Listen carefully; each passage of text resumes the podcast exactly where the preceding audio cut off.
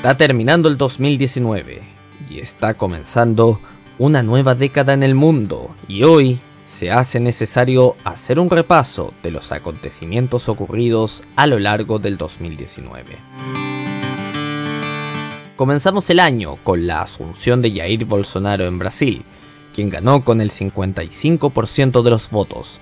La derecha brasileña volvió a gobernar después de más de 15 años.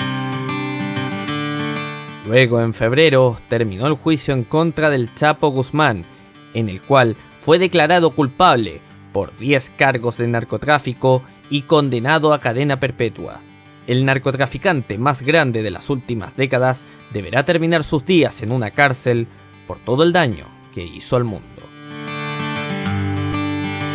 Posteriormente tuvimos la crisis del Brexit en Inglaterra, después de que el Parlamento británico rechazara el acuerdo de Theresa May con la Unión Europea. Meses más tarde, Boris Johnson sería el nuevo primer ministro de Gran Bretaña, lo que desencadenaría en un acuerdo del Parlamento británico para aprobar el plan de Johnson para la salida de Inglaterra de la Unión Europea. No podemos dejar de mencionar la crisis social que se desató en Venezuela, dejando a cientos de muertos después de que la dictadura chavista liderada por Nicolás Maduro, se negara a abandonar el poder después de que la Asamblea Nacional declarara ilegal el gobierno de Maduro. En la actualidad, el país sigue en manos del régimen chavista y no se prevé una pronta solución al conflicto.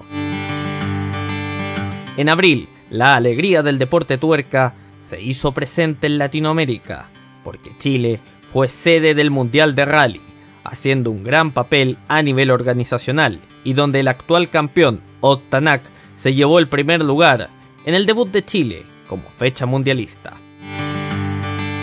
En el mismo mes, un incendio de grandes proporciones afectó a la Catedral de Notre Dame en París, luego de un descuido que hubo durante unas refacciones que se le estaban haciendo a la misma.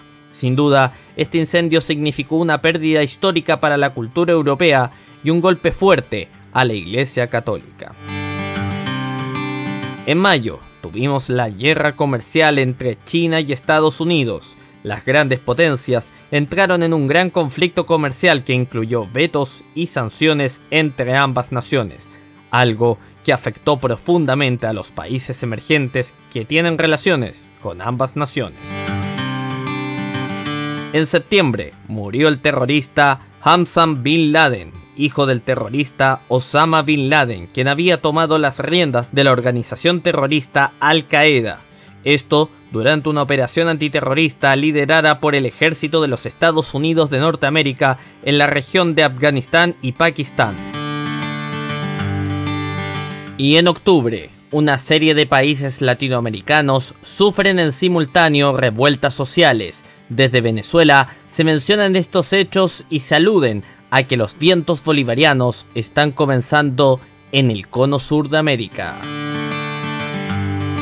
Ya cerrando el año, Evo Morales renunciaría a su cargo como presidente de Bolivia, después de que se confirmaran las sospechas de fraude electoral en las últimas elecciones presidenciales. Finalmente, Morales tuvo que renunciar luego de que las Fuerzas Armadas y de Orden del país altiplánico le solicitaran hacerlo sucediéndolo en el cargo la opositora Janine Áñez del Partido Demócratas.